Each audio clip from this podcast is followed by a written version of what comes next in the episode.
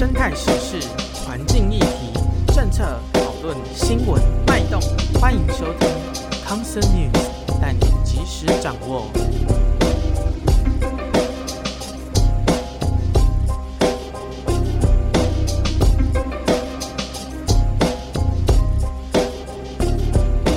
深色的议题，企图以华丽的名来掩饰。欢迎来到康 Sir 制药，我是吕罗猫。我是一哭二闹三上优雅。你怎么是一哭？你谁？你 你去逛成人展啊？没有。哎、欸，我我没有，我我真的没有去逛。可是我网络用用算多吧。然后我看到那个三上优雅本人，他居然讲这个台词，我觉得超级猛的、欸。好的，好的，好好，我是 Flanny。大家好，大家好。这是一个关于台湾环境与生态保育议题的节目，有关时事的 Concern News，主题是探讨假偷盗时间，还有精简精简成十分钟上下的 Concern Lab，让你快速吸收保育观点。逛成人展逛到口齿不清，没有。今天是八月八号父亲节，我们先祝全天下爸爸们父亲节快乐。耶，父亲节快乐！你知道要了解台湾的父爱，你要去哪一个地方，你可以真正了解到吗？去拿一本课本看看朱自清的背影。没有，我们没有要聊那个 那个违规穿越平交道的爸爸啦。我们也不想聊那个橘子。我要跟你讲，也是跟那个铁路有关系。你现在去台北车站，有关系。台北车站那个北门的门口有一尊雕像，你看了你就知道什么是父爱，就是有个慈祥的爸爸，他。呃，紧紧搂着他的儿子的头。现在搜寻北车父爱雕像，你直接可以搜寻到后面有一个刮胡写着“鬼父雕像”，我觉得超会这这个成人展怀的想法比较特别。没有，哎、欸，到底为什么？为什为什么那个那个坐标不会被改掉啊？那个算是一个大地标吧？为什么 Google 就这样？可以吧？它只是没没有改而已啊。好了，算了，我可以现在去申请说要改，那就改掉了。我不要，因为我我其实也可以蛮理解 Google Google 他们那种审核机制。你看 YouTube 那种诈骗广告一大堆，可是影片一下就被黄标。我想说，这种 这种莫名其妙的东西，应该很容易在 Google 上留存。啊，父亲节，我只想到那个来自深渊的黎明清斯巴拉西，父爱如山。还有很多那个啊，父亲节如果要讲动物的话，应该很多那个动物明星吧，像是海马、啊、海马赖人啊，不是，没有啊，没有要那个多诺辛克里修卡，不要玩这一套。还有那个企鹅啦，企鹅不是也是那个？如果很久以前有看过，爸爸孵蛋啊，对，爸爸孵蛋，然后妈妈去捕鱼，然后走了很多很远的路，然后回来的时候。呼唤自己的儿子，呼唤自己的丈夫，然后他们居然可以在千百万只企鹅里面找到自己的宝宝，从没见过的宝宝。讲到企鹅，最近都是被那个拼图企鹅家族恶搞，就是他们都讲一些喵喵那些话，然后有人就把它剪成什么脏话之类的，什么 之类的，哎、欸，超棒！对好像剪一阵子，可是可是好像最近不知道什么又被洗出来，超好，又又又浮出来。对啊，啊，这种就是由爸爸带。子带带小孩的这种行为，嗯，就是在父亲节这样期间，常会在我们这种 我们这种生态粉专就拿出来消费消费，哦，对，平常也不会提的东西啊，像那个春象那一群就有父子虫、大田鳖，他们都是水生昆虫。嗯、父子虫，但是有些人觉得蛮恐怖的，就是它的虫妈妈会将它的卵生在虫爸爸的背上，用它们会有胶状物质粘起来，那爸爸就背着那很多的卵，然后到处游，然后直到。呃，小孩成长，那因为带了很多小孩嘛，子代嘛，在背上，所以叫父子蚕，背负的父。不不是小孩嘛，小小小虫虫，小虫虫，他们就他们的小孩啊。对对对，哎、欸，那个真的有点密集恐惧的感觉。如果你仔细看，可以看他背上一颗一颗的。比较恐怖应该是那个、啊、父子蚕，蟾蜍的蚕。那个比较像粉刺、嗯、哦，对，哎、欸，真的是，其实看起来会蛮疗愈。那那那是已经恐怖到另外一个顶点，然后就会开始有点疗愈。很多那种短影片啊，然后都会有那种 笑什么？呃，有一看你讲成短视频，大家喜欢看那个挤粉刺的视频。哇哦哇哦！啊哥，是不是啊？我跟社会大众道个歉啊！停。好啦，就是你你不觉得他那个很像挤粉刺的东西？其实有一阵子那短影片，蛮多人会喜欢看这种把东西挤出来的样子。现在还是有啊。对啊，他现在害我看那个父子虫，也想做做看，把他们挤出来感觉，不知道是有没有这么疗愈。好像不行，乱搞人家。他那个爸爸应该非常捍卫他自己的小孩。啊，会捍卫小孩的虫，还有大田鳖嘛？就是妈妈把卵生完之后，爸爸会护卵，包含像一些鱼要来吃那些卵的时候，爸爸会把它赶走。哦，那甜鳖也是一个算是。水质干净的一个指标昆虫吧，所以有一些有一些友善农作会以田鳖当做守护象征之类的，就是哦，我们这边地好水好。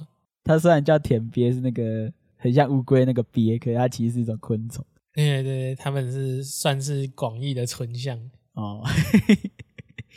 还有一些例子比较特别，例如彩玉，彩玉是这种很漂亮的鸟，嗯。那漂亮的，大家可能想到是公鸟，但它们不一样，它们是母鸟，会长得很鲜艳，有一点就是眼妆画的很厚，然后身上有比较偏红的褐色啊，然后有一些那种羽毛都有点物理色嘛，就漂亮漂亮的。嗯，那它们是一妻多夫制。所以母鸟生完交配生完那个蛋之后呢，剩下要孵蛋啊，然后照顾宝宝，就是由公鸟一手包办。这在鸟类或者说其他生物当中相对少见一点点，就是蛮好玩的。真的是母鸟真的找一个公的快乐玩，然后那只公的就单独带它的小孩，然后母鸟要去找另外一只公的继续快乐，然后公的要继续孵它的小孩，真的蛮有趣的，跟很多大鸟的状况反过来。在一些田里面啊，然后沼泽就是遇到彩月的时候，就觉得蛮惊喜的，因为他们不是那么容易见到，他们生性也有点害羞啊，我觉得。那突然在草丛中看到一个哇漂亮画了眼妆的鸟，就觉得哇惊喜。诶、欸，它这种鸟也是台湾的本来就会有的鸟，也不是什么过境鸟，可是你只要在田中发现，真的也会有一大群人围过来拍摄。好，大家还是希望保持距离，不要过度干扰。我可以把那个普奇神父的梗图搬出来。哦，你说那个那个赏鸟人的那个梗图啊？就是 就是说停下来，别别看它，后面是一个地图，就是那种鸟点。呃、对，自律的赏鸟人不会一窝蜂。嗯，彩玉应该不会一窝蜂了，也也还好，也还还是有。其实如果如果那个什么。如果你让街坊真的有在拍鸟照，他们都还是会凑过来拍。真的啊、我之前就有遇过，还是蛮蛮有趣的嘛。嗯 嗯，那我们回到海马赖的，回到海马。嗯，海马大家也是算讲烂啊，就是蛮有名，就是说海马妈妈会将它的卵生在海马爸爸的育儿袋里面，那爸海马爸爸就会照顾那些卵，直到它们生出来这样子。我真后悔没把你射在墙上，就是很多就是搞笑的那个笑话会这样讲。海马是真的可以这样讲，它是它是真的可以，不是射精子而已，它是可以直接把它的宝宝射在墙壁上，因为它它从育儿袋里面是已经孵出完整的个体，它是可以直接把它挤出来。而且如果你去看那个海马爸爸生产的影片，它确实也是用力挤出来，然后一直挤出好几只小海马，超级有趣。那被你讲的好像有点怪，没有你，你去看他那个小小宝宝也真的都是，就是算什么，有点白白透明透明。好啊，我可能可能可能这个今天的就就你成人在 对社会大众道歉。海马跟他的亲戚呢，嗯、海龙，他们其实分类上面他们都叫海海龙科啊，海龙科下面有一群就是叫海马，一群叫海龙。嗯，海海马是比较特别，就是他们有点勾起来，他们的尾鳍整个退化了。你就看到它透明透明的鱼鳍，然后缓缓的移动，它们移动速度很慢，这样子。嗯，那海龙就不一样，海龙是一根一直线的，一管的，哦、然后所以它英文叫做 pipe fish，pipe、哦、就是水管的，所以就是那种水管鱼。那那 pipe 又可以叫做那个烟斗，就是可以把烟草磨碎放到里面烧这样，所以它们应该是。某一种臭鱼之类的，乱讲。然后因为它是长条状嘛，所以会说很像中国那种龙的形状，龙的东西，啊，所以中文才叫海龙。海龙那一群有一些比较特别的，有一些会长出很像珊瑚的样子，嗯，有些形颜颜色也是很分明，黑白黑白的。有一群海龙又叫做竹鱼，呃，左边是悔部，右边是魏蜀吴的蜀，左边悔，右边蜀，那个字念竹，跟那个蜡烛的烛是同样的念法。嗯，那有些竹鱼就长得很像珊瑚礁，很漂亮啊，它是海龙的一种。那台湾其实找得到这些海马跟海龙，台湾我去爬台湾物种名录，爬到四十五种海马科的动物，蛮多的，包含九种海马。海马我之前是在那个澎湖有个地方叫丑丑馆，嗯，丑丑馆什么丑？小丑丑鱼的丑，里面很多小丑鱼，还有 OK。然后澎湖有水族馆，水族馆就有点像海生馆这样子，我觉得那地方蛮赞的。嗯，里面看到海马这样子。啊，那以上这些就是跟父亲节有关的一些呃生物小小，这我不知道这算什么，只是跟生物有关的父亲节、呃，父亲大知识，大知识，大知识。好好善待你夫妻。好，那我们今天这一集其实是康 Sir News 的第二十八集，因为我们要讲新闻。久违了，好久没有录康 Sir News。对啊，都在录那个假头刀，或者说采访来宾。那讲到新闻，前阵子比较讨论的比较热烈，应该还是跟白鼻星冰箱有关的。那其实就是我们在假头刀三十集跟城市狸猫回报网的那个研究团队聊聊聊嘛。那那阵子他们追踪的一直。个体叫冰箱就不幸过世，对，所以也是请大家就是去想想说，哦，都市里面野生动物跟我们的住居住环境其实很近，嗯，那它有许多的风险啊，所以我觉得在网络上或是很多媒体都已经整理出很多的细节了，所以我们就不特别再赘述了。那如果大家想知道说研究团队如何去调查城市里面的这些白鼻星，他们怎么的去。呃，使用这些空间环境，或是研究团队如何去做研究的话，欢迎去收听《康 Sir 假头刀》的第三十集《都市里的白鼻星》。那我们找来是城市狸猫小队。嗯，也可以把你们的想法直接留在我们的留言处当中，Podcast 的留言处，让我们也知道你们的想法哦。第一则新闻是行政院农委会，就是农业委员会，在今年的八月一号正式升格为农业部。那过去大概十几年来，一直有很多组织改造的案件在送审啊。例如说，一开始有说想要把农委会啊跟其他山林土木等部门合并，变成叫环资部、环境资源部。不过后来就是搁置了。在跟保育有关，会有一些单位会改变，例如大家熟知的林务局，就现在被改为叫做农业部的林业及自然保育署。那原本我们常会讲的特有生物研究保育中心，现在叫做农业部的生物多样性研究所。哎，那我们脸书社团或者说我们粉丝专是不是要改一下名字啊？跟进改名？你要不要说说我们的那个粉专的来历？如果如果那个我们原本粉专就只有叫康 Sir 制药嘛，可是因为我们后来有，我忘记前面就是先有社团先有粉专？应该是先有粉专，然后后来才有社团。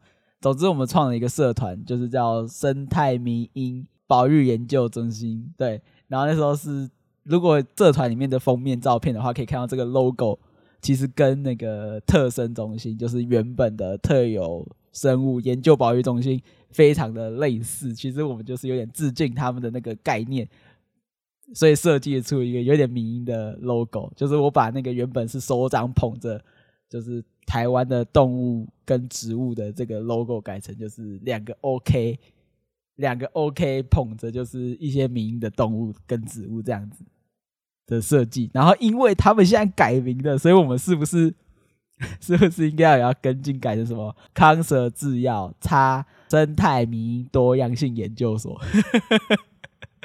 改名要改很多东西。呃，对啊，我们那个浮水印也都要改一改。还有什么？哎、欸，我们专栏应该没有。我们在那个 Home Run Taiwan 专栏应该是不用改，没关系，因为我们本来就只有用康 Sir 制药的名字上架，应该还好。感觉还是要改。你这样想改是不是？有有点想，因为因为他们改了，应该会用好几十年吧。我们这样子趁还在算是初期的状态下改了，那个伤害比较少，不会像那个推特它改成 X，莫名其妙。你知道有些很惨的、欸，那个什么拉面店，他把那个推特那只小鸟直接印在他拉面碗上，然后结果结果他们就改成 X，所以他那个碗全部都要重新的那个印刷嘛，还是怎么样？为什么要重新印刷？因为他都连 logo 都改了。拉面的碗为什么一定要跟着他 logo 改？可以大家去吃那个鸟拉面来缅怀。哦，对，这也是一个方法。不过就很多很多都要改，就是可能他说我有这个，哦，我们有脸书啊，我们有 Instagram，我们有呃 YouTube，然后有反正很多很多嘛，然后都会在一些名片或什么上面附注那个软体的 logo。然后这个时候 Twitter 他突然间把他小鸟换成 X，不止他们公司本身要改，如果不知道有没有人的名片也需要一起大幅的跟动，真的很崩溃。但 Twitter 还是叫 Twitter，只是。嗯，我发现那个我的 app 原本会写 Twitter 嘛，它之前先换成 X，、啊、然后现在点下面的字原本写 Twitter，现在也变成 X。对啊，那个 X 这样到底变什么 app？点开才发现哦，Twitter。对啊，X 文字上面 X 的 logo 真的超级好笑，真的很中二哎，到底在干嘛？人家就是有钱人的认识，那小孩也被叫成一个，我也不知道怎么念。超屌，反正就 X 什么一串英文数字，一个 A 一个什么一连在一起那个字。对对对，好啦，我觉得我觉得我们会花就是改名改成那个什么生态名义多样性研究所的成本应该没有，应该没有推特改成 X 这样耗费的那个成本还要高啦，所以改一下。好吧，那我们就是郑重宣布，我们即将改名，那我们新的 logo 跟什么 banner 首页都全部一并上。啊，对，只有社团啦，那个不会影响到我们粉丝专业。OK，因为那个那个名字其实本来就是社团的名字。对对对对，那只是跟大家说啊，我们有这个社团这样。好吧，那林务局改组或是升格变成林业及自然保育署，其实它的业务就是原本的林务局了。那当然，林务局的业务就包含像是动物、植物或是栖地生物多样性的维护，它是台湾就是主管自然保育的其中一个。主管机关之一，如果变成升格的话，或许我在想或，或或许资源或许也是比较到位，这可能也不是件坏事。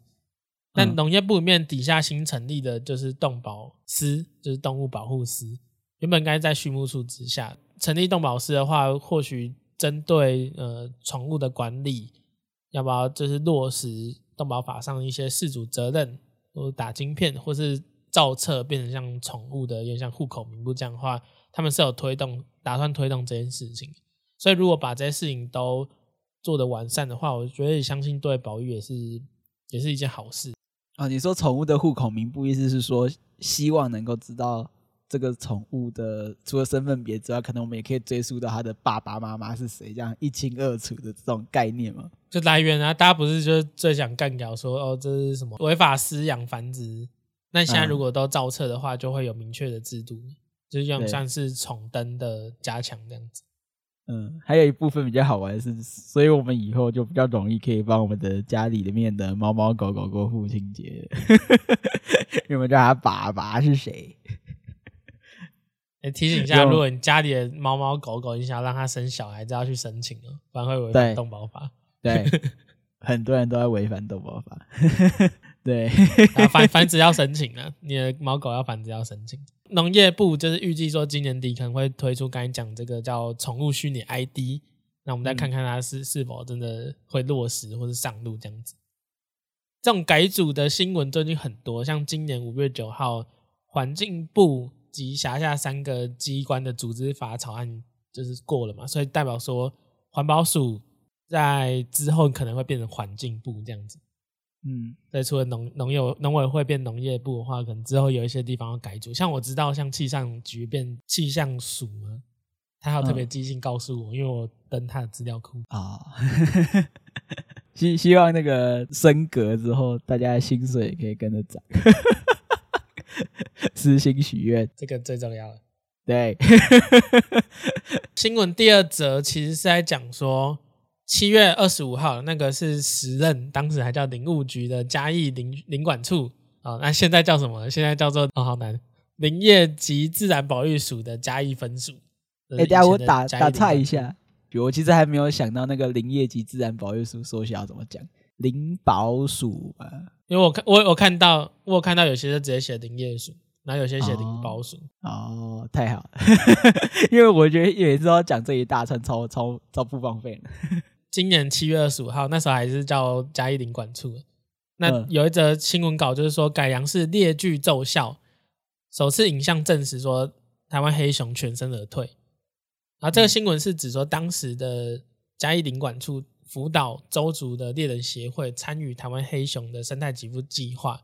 那同时，当时有个很重要的议题，就是我们过去有东卯山黑熊，就是大家知道的，大家可能比较知道是七一一这个代号。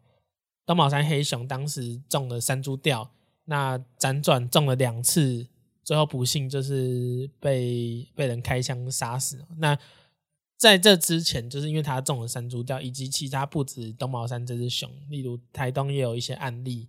那我们常常知道说，山猪吊或者说这些陷阱，常常会让野生动物受到很严重的受伤，甚至死亡。那这些陷阱当时的架设，可能也跟呃，例如说。农损的农作危害的防治，或者说跟原住民族那个传统技艺有关，但这些行为其实他们会针对目标的动物嘛，例如可能是要防止你的呃农作危害，那不一定是要抓熊，而且通常也不会抓熊。像原住民族，他们其实很多都有禁忌，就不抓熊的嘛。可是这种陷阱有时候会误捕嘛，所以后来推出了一个东西叫精准式猎具。精准式猎具的它的概念就是说。今天是什么动物要抓它，或是什么动物要防范？那我就特别只控制能抓到它。如果如果不是那动物目标动物的话，那我们就设法让它不启动，不造成野生动物伤害。嗯，那当时就是有拍到那个六月的时候，就有拍到一只黑熊在，应该是在特富野那边，然后有一只黑熊就踩到那个改良式陷阱。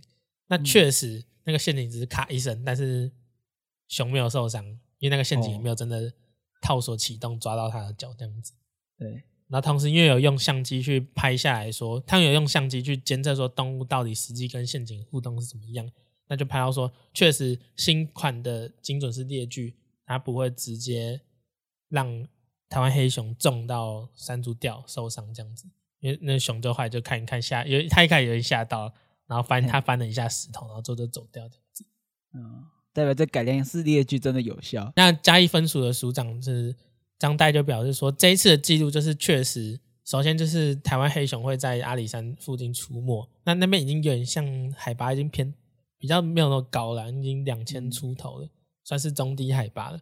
所以代表其实黑黑熊是会出现在相对浅山一点的环境。那这也是国内第一起有拍到，就是台湾黑熊触动改良式猎具，而且。没有因此而受困，所以确实就证明说，这种状况该开始误捕状况，该可以稍微比较避免一点。野生动物遇到一些陷阱，早期那种无差别攻击的话，真的会误伤到，很误捕到。那其实生活中我们人也很常遇到一些陷阱。我不知道你雨天的时候有没有去人行道、砖头地的那种人行道走过？如果有时候砖头比较松动的时候，你踩下去。因为下面本来就已经就是积了很多脏水嘛，然后一踩下去有一个压力之后，那个水质就会往上喷，这也是一种踩踏式陷阱啊，超级可怕。那是因为你在台北市，我们这边人行道这种绿色的东西直接涂在马路上。哦，你们家反而没有陷阱哎、欸？我们的七地是劣化的啊，你们是劣化。哎、欸，不过这踩到那种松脱的人行道砖，真的真的很可怕、欸。我。我我穿短裤还好，我看有些人真的穿长裙，那种踩下去整个是裙子黑掉，真是大崩溃。还有那个啊，如果你网页广告的时候会跳出来嘛，然后我每次要点那个，有时候看一些农场新闻的时候，然后点进去就一大堆广告突然间跳出来，然后我就很想要看这个新闻，可是。他那个叉叉都不知道在哪里，我都找很久，然后有时候就不小心真的点到那个广告，我就觉得干又中了陷阱，那种感觉超不舒服。有一张梗图，就是一个手指头上面有全世界最小的电脑，然后旁边有个比那电脑更小的是那个广告的叉叉，哦，真的完全逃不过，好崩溃啊！大家可以去想象一下，哦，野野生动物遇到这种陷阱，真的是就是也是很头痛。而其实前一阵子那个康舍假头刀十八叫黑熊的眼泪也有去，就是讲就是山猪掉这件事情。当初就是在介绍黑熊七一从他一开始到最后，我记得是南投那边嘛，后来就是中枪身亡。嗯，那后来就大家去检讨说，这一切到底发生什么事情？因为他野放了两次，是野放训练的不足吗？还是他本身就是一个滋扰的个体？那怎么会有人去猎熊？那猎熊动机是什么？所以当时有很多的人在讨论这件事情，再去去思考说。包含像精准式猎具嘛，这是在一开始就有在讨论的，还有后面的族群的管理、猎人的管理，或者说到底有没有要核发，就是适当的证照，或是猎具上该不该有管制？那管制措施又是怎么样？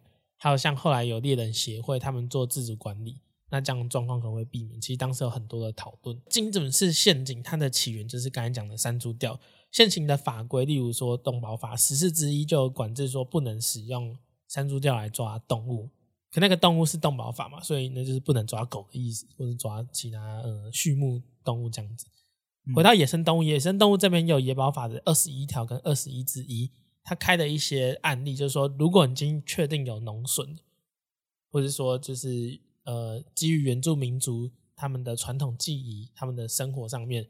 的一些必要的话是会使用现金的，那这就没有特别管制要是什么现金，有确定管掉就是兽夹，兽夹不管是两部法律都不能使用，但是山猪钓的话，在野保法这边，在刚刚提到两种前提之下是可以使用的，它没有特别限制。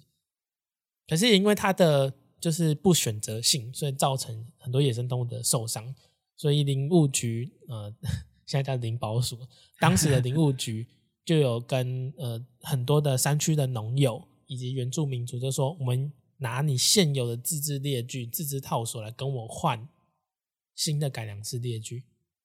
嗯，改良式猎具它可以把那个踏板的直径缩到比较小，因为像熊掌比较大，那它一开就比较小，它就踩不进去，就不会触发。那那个踏板也可以设定压力值，例如说一些比较小型的动物。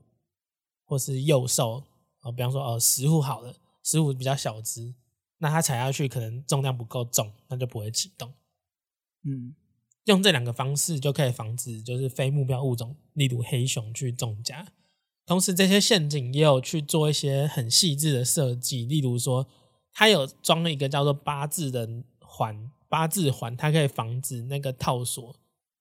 一直旋转，就是如果动物在挣扎，可以一直转，那越转就是越勒越紧，那就可能就会血肿啊，或是组织坏死。可如果它转之后，它陷阱会跟着转的话，那至少不会被缠得很严重这样子。那我觉得很重要是，他们是采用一对一交换了，就是你必须要把现有的自制猎具拿出来，那同时这些猎具是有采实名登记的，所以某种程度这次陷阱是可以追溯的，所以谁放的，那怎么用的。其实可以做追踪，那其实这也是大家在考虑未来的走向啊，就是猎具应该都要实名化，这样子才比较受到管理。不然的话，以过去来讲，你随便在淘宝上四百元就可以买到一个没办法控制的 无差别陷阱、套索式陷阱，这些管理其实都有问题。因为就好比说，现行法规到底可不可以在网络上卖这种东西，其实应该是不行。那有没有法源去采法化？我记得之前是。好像不太能去罚，就是这些东西都要去好好去思考怎么去改良呢？嗯、那其实这个议题，因为我刚才讲到七一五六八，就是这只黑熊，所以当时的呃林林务局或者是现在林保署有做一个纪录片，叫做《一只台湾黑熊之死》。那当时其实我们在七一一开始中套索是陷阱，所以我们就做一集，你知道那是哪一集吗？哪一集啊？感觉很久很久以前，是我们整个节目的第三集。哦，第一季第三集，现在已经标题叫做《我的冰箱还有端午节的粽子》。哎，这个哇，冰箱这个词现在有点敏感。野生动物与陷阱，然后同时讲的那个将军光电，然后石虎的一个陆鲨跟犬鲨，然后奈良的仙贝，嗯，还有小食蚁兽小红大脱逃，嗯，哇，好多年了，哎呦。哎、我觉得冰箱跟七一的让我的感受都很像，都是那种你辛辛苦苦的，可能就是把它救援啊，然后再野放这种过程，然后结果又突然间面临到一件呃，就他就在野外，因为一些意外，而且还不是自然的意意外，然后就这样死亡，这种感觉很像，而且他们都引发了不少的，就是后续的一些新闻的报道，这种感觉很像。不过我觉得啦，因为不过我觉得，你看我们从 EP 三，如果跟着我们一起，就是一直有听我们节目的听众，一直到现在，我不确定现在第几集了，不过应该有五十几集了，也有慢慢的看到我们台湾的社会。确实也在慢慢的，因为这些事情慢慢的进步，我觉得这也是蛮鼓舞人心的地方了。不过大家如果真想听的话，我是拦不住啊。但是我我刚刚有去听了一下，啊，是吧？音质很可怕嘛？因为音质还好啊，因为那时候后来就换麦克风，嗯、就是我们前一个麦克风音质算差了一点点，但我觉得内容还是不错。只是当时我的我们飞来鸟做的很用力的演出，我觉得很好笑。什么演出都忘记，你大家自己听哦。好，还是我现在剪一段？好，我剪一段进来好了。然后我我听到外面很多瓷砖掉下来的声音，好恐怖哦！啊，你知道北部没有这种天灾，可是有一个非常像慢性病一样的，每天绵延的一直下雨，一直下雨，一直下雨，下到你内裤晾了好几天都干不了。接下来。你知道除了我内裤很湿怕下雨，你知道还有什么东西怕下雨吗？什么？晒棉被？嗯，是啊，是光电板。光电板为什么怕下雨？因为只要一下雨啊，那个乌云密密布啊，那个你真是盖那个板子啊，你盖那个板子啊，那是要光电板是要干嘛？接收太阳能发电。哦，干。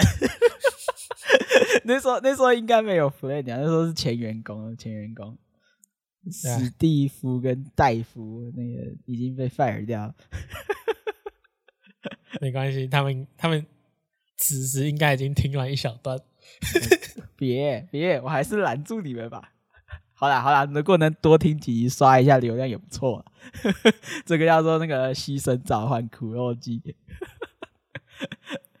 好了，欢迎大家就是去听听看，然后也听听看这一多听几次这一集。我们后来其实有录很多集，其实我们以前的节目就在讲到呃改良式列锯，还有自主管理。嗯，以周族为例，周族是嘉义管处那时候当时推了一个蛮蛮有名的案例，就是周族的猎人协会，他们有一个蛮明确的自主管理的制度啊，就是部落里面。如何去管制狩猎，或者说猎区与猎区之间的重叠？例如说，他们可能在呃东埔那边跟不同的族有重叠到，那那些怎么去管理，以及猎物猎到怎么去回报？那数量那些都有去做自主监测。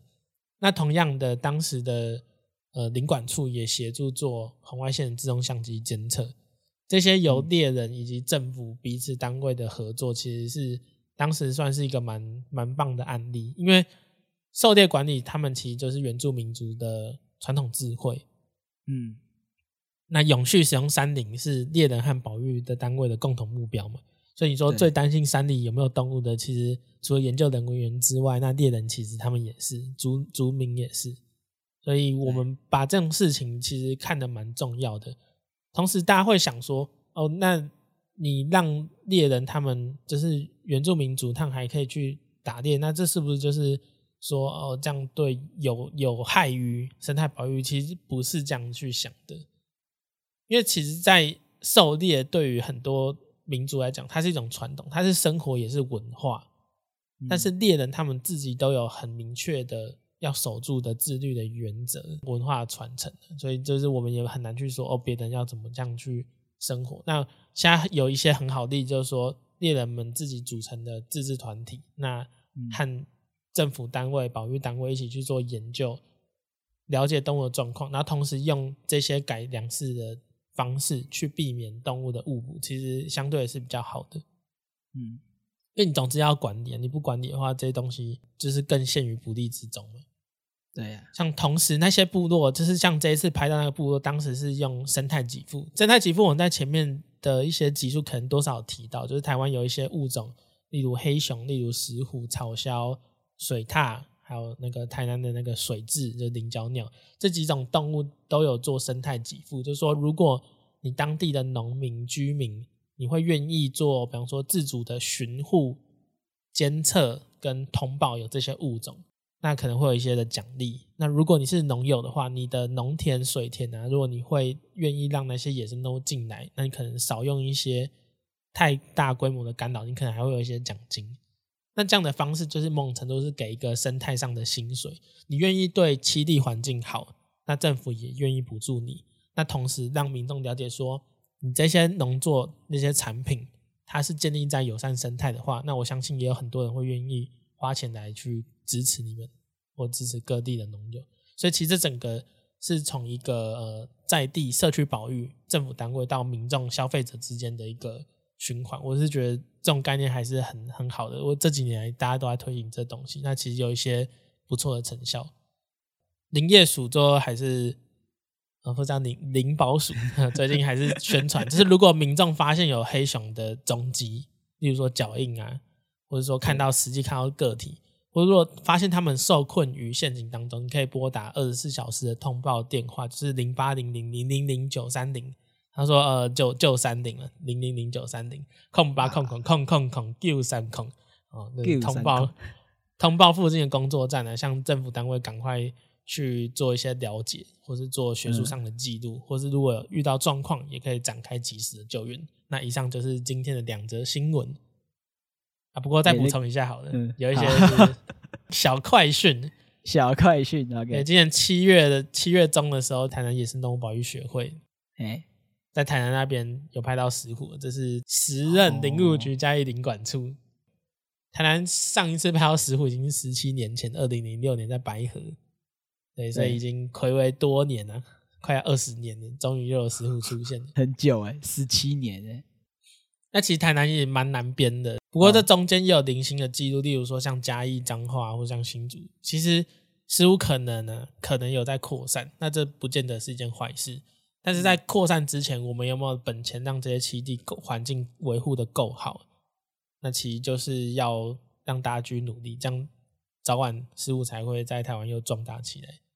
对啊，不然如果那边栖地很烂，他们扩散过去，然后又又阿盖又死掉了，那就是一个不好的状态。对啊，那不过这是大家可以先收在心上，这可能是一个好好消息，好的开始，这样子。啊，这是一个小小的快讯。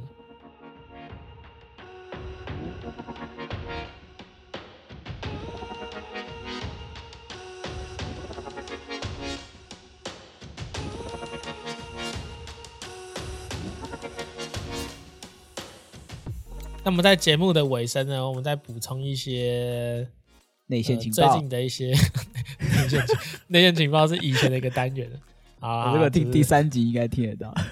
对，以前个以以前有个单元叫内线情报，我会整理说有一些小活动或是小讯息。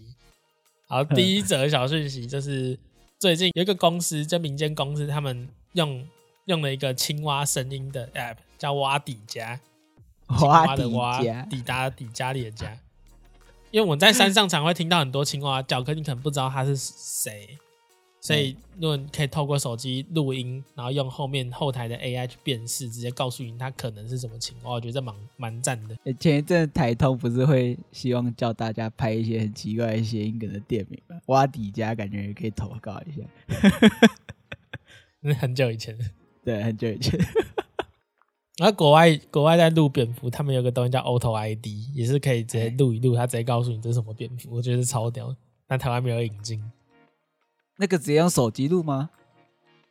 没有，你还是要用仪器录。他就是要先用仪器录，然后录之后再去回到版本。当然有手机的录音器，但是手机录音器它的可能解析度没有那么好啊。是那个成本也很高。我只是想说，就是在声纹上面。有蝙蝠上有做到声纹辨识，鸟类应该有可能有人开发了吧？嗯、鸟类有开发，可是还没有 App 啊，就是有团队，对，有有一个、嗯、有一个网络上的开源软，应该也是特生中心，我、哦、还是很习惯叫特生中心，是吧？不过鸟类没有那么容易，是因为它鸟类的物种数太多，而且一种鸟的叫声又很复杂，它不是只有叫这一个声音。青蛙可能相对于鸟来说还是比较容易。蛮有趣的，而且也蛮蛮适合推广教育的，因为 App 嘛，就是大家可都可以使用。那跟蝙蝠一样啊，青蛙也有三十八种，三十二种是原生种，六种是外来种。你知道哪六种？呃、欸，什么温室蝉，然后美洲牛蛙，嗯，斑腿树蛙。我现在讲几种？三种。哦，三种没有，还有一半没讲啊。啊，还有那个亚洲警蛙，这个超喜欢。亚洲警蛙，也你不是有养一只？它叫它叫牛肉宝，牛肉宝还蛮可爱。你应该要多发现动分享给大家看你的牛肉宝。我没有发过啊，没有发过。那个是有一次在调查的时候移除的。呃，嗯，还有还有海蛙，很像海蛙那个海蛙，还有最后那个海蟾蜍，啊，海蟾蜍，对，总共六种。很多都最近呢，应该是都我不知道有没有兜啦，就是粉砖可能都创立好了，就是康蛇制药的粉砖也被他们很多人追踪啊，亚洲锦花有追踪，对对对，还有说小花曼泽兰，还有看到一个什么呃，右拍的主角朱文景，超多，莫名其妙，不知道为什么一大堆，还有什么大雪山养鸡场，都不知道谁创的，超级闲。我以为我们康蛇制药已经够闲，结果还有一群更闲的人。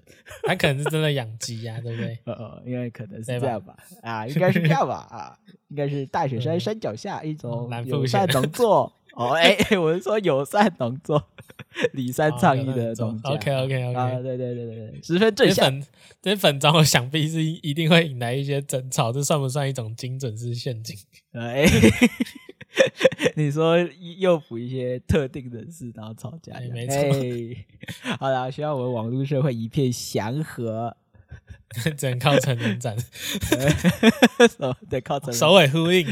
OK，我觉得青蛙它叫声各具特色啊，所以嗯，大家会想说青蛙呱呱叫，其实青蛙大部分都不是呱呱叫。既然有这个 app 的话，就是你其实可以让很多，如果你想要带环境教育啊，或是自己。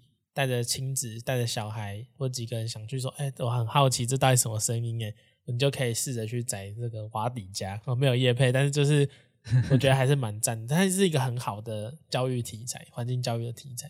瓦迪家想要过父亲节当我们的 Sugar Daddy，我们也是很欢迎业配。你在播的时候一定来不及，哦，来不及。哎、欸，我我我我想到我们之前。有一次，我跟你去南投的一个地方，然后那时候好像听到美洲牛蛙的叫声，然后我们就一直去找，一直找，一直找。你可以放一下美洲牛蛙叫声，然后就听到这个声音，然后结果我们走到平交道的时候，发现是不知道谁把一个阿弥陀佛的机器挂在那个平交道上面，然后那个阿弥陀佛的啊的声音就很像那个牛蛙的声音，然后远远听就像哦哦阿弥陀阿弥陀。然后，然后过去看，整个傻眼，真的超莫名其妙。原来吉吉吉那附近插了超多念佛机在那个马路上面，超怪。哦，对对啊，如果我这是有挖底家，可能他就不会让我这样白跑一趟，找那么远，还要找找到那个找到那个念佛机。我在远远只要录这个声音，我就可以知道，哦，原来不是牛蛙，他可能辨辨别不出来。好了，我也不知道，搞不好还是辨别成牛蛙。你现在南方的青蛙，像那个小雨蛙，里面有小雨蛙跟黑蒙西是小雨蛙。嗯，那个声音其实也很像，真的超像。嗯，所以如果你在靠一些什么声纹的去认识的话，应该可以蛮助于大家的分辨嘛。然后这个 app 讲太多了，我们来介绍一个活动，现在已经开始了，就是八月一号就已经开始，一路到八月的七号。那是那个就是婷婷动物他们办的保育上的好伙伴，适得其所，就是以动保挺野保的巡回展。然后它有个下标，就是说认养不是只有帮助。猫狗还可以帮助到野生动物。那它是在台北万华的剥皮寮历史街区，高中在万华附近。我以前真的不知道为什么叫剥皮寮，我就觉得很奇怪、很可怕，还以为是什么那个啊，剥人皮、仙人跳。没有，好像后来发现什么剥树皮之类的吧，就是有一些树都会去那边剥剥枝，这样像有一点复原的感觉吧，因为那边本来就有那样子的历史脉络。所以大概是每天每天，然后就早上十一点到下午六点，然后他周一休馆，所以大家可以进去逛逛。是听听动物音乐团，然后里面还有那个玉子日记画的精美的图片，蛮好看的。对，蛮好看的，很可爱。嗯，我们节目今天播出的时候是八月八号，那礼拜六八月十二号的时候，也有跟石虎保育学会陈美婷秘书长有一些专题讨论的活动，所以大家可以去看看。不过那个活动是办在台中的那个后里动物之家哦，那也是相关系列活动。所以如果有兴趣的听众朋友的话，就可以留意两个这两个活动哦，在现在开始一路到八月底。好，今天节目就录到这一边。那我是吕伯猫，我是一苦二 闹，够了你。有，哎，我觉得我很会讲日文、中文。好，好啦，我是 Flat 鸟，我们下次再见，拜拜，拜拜。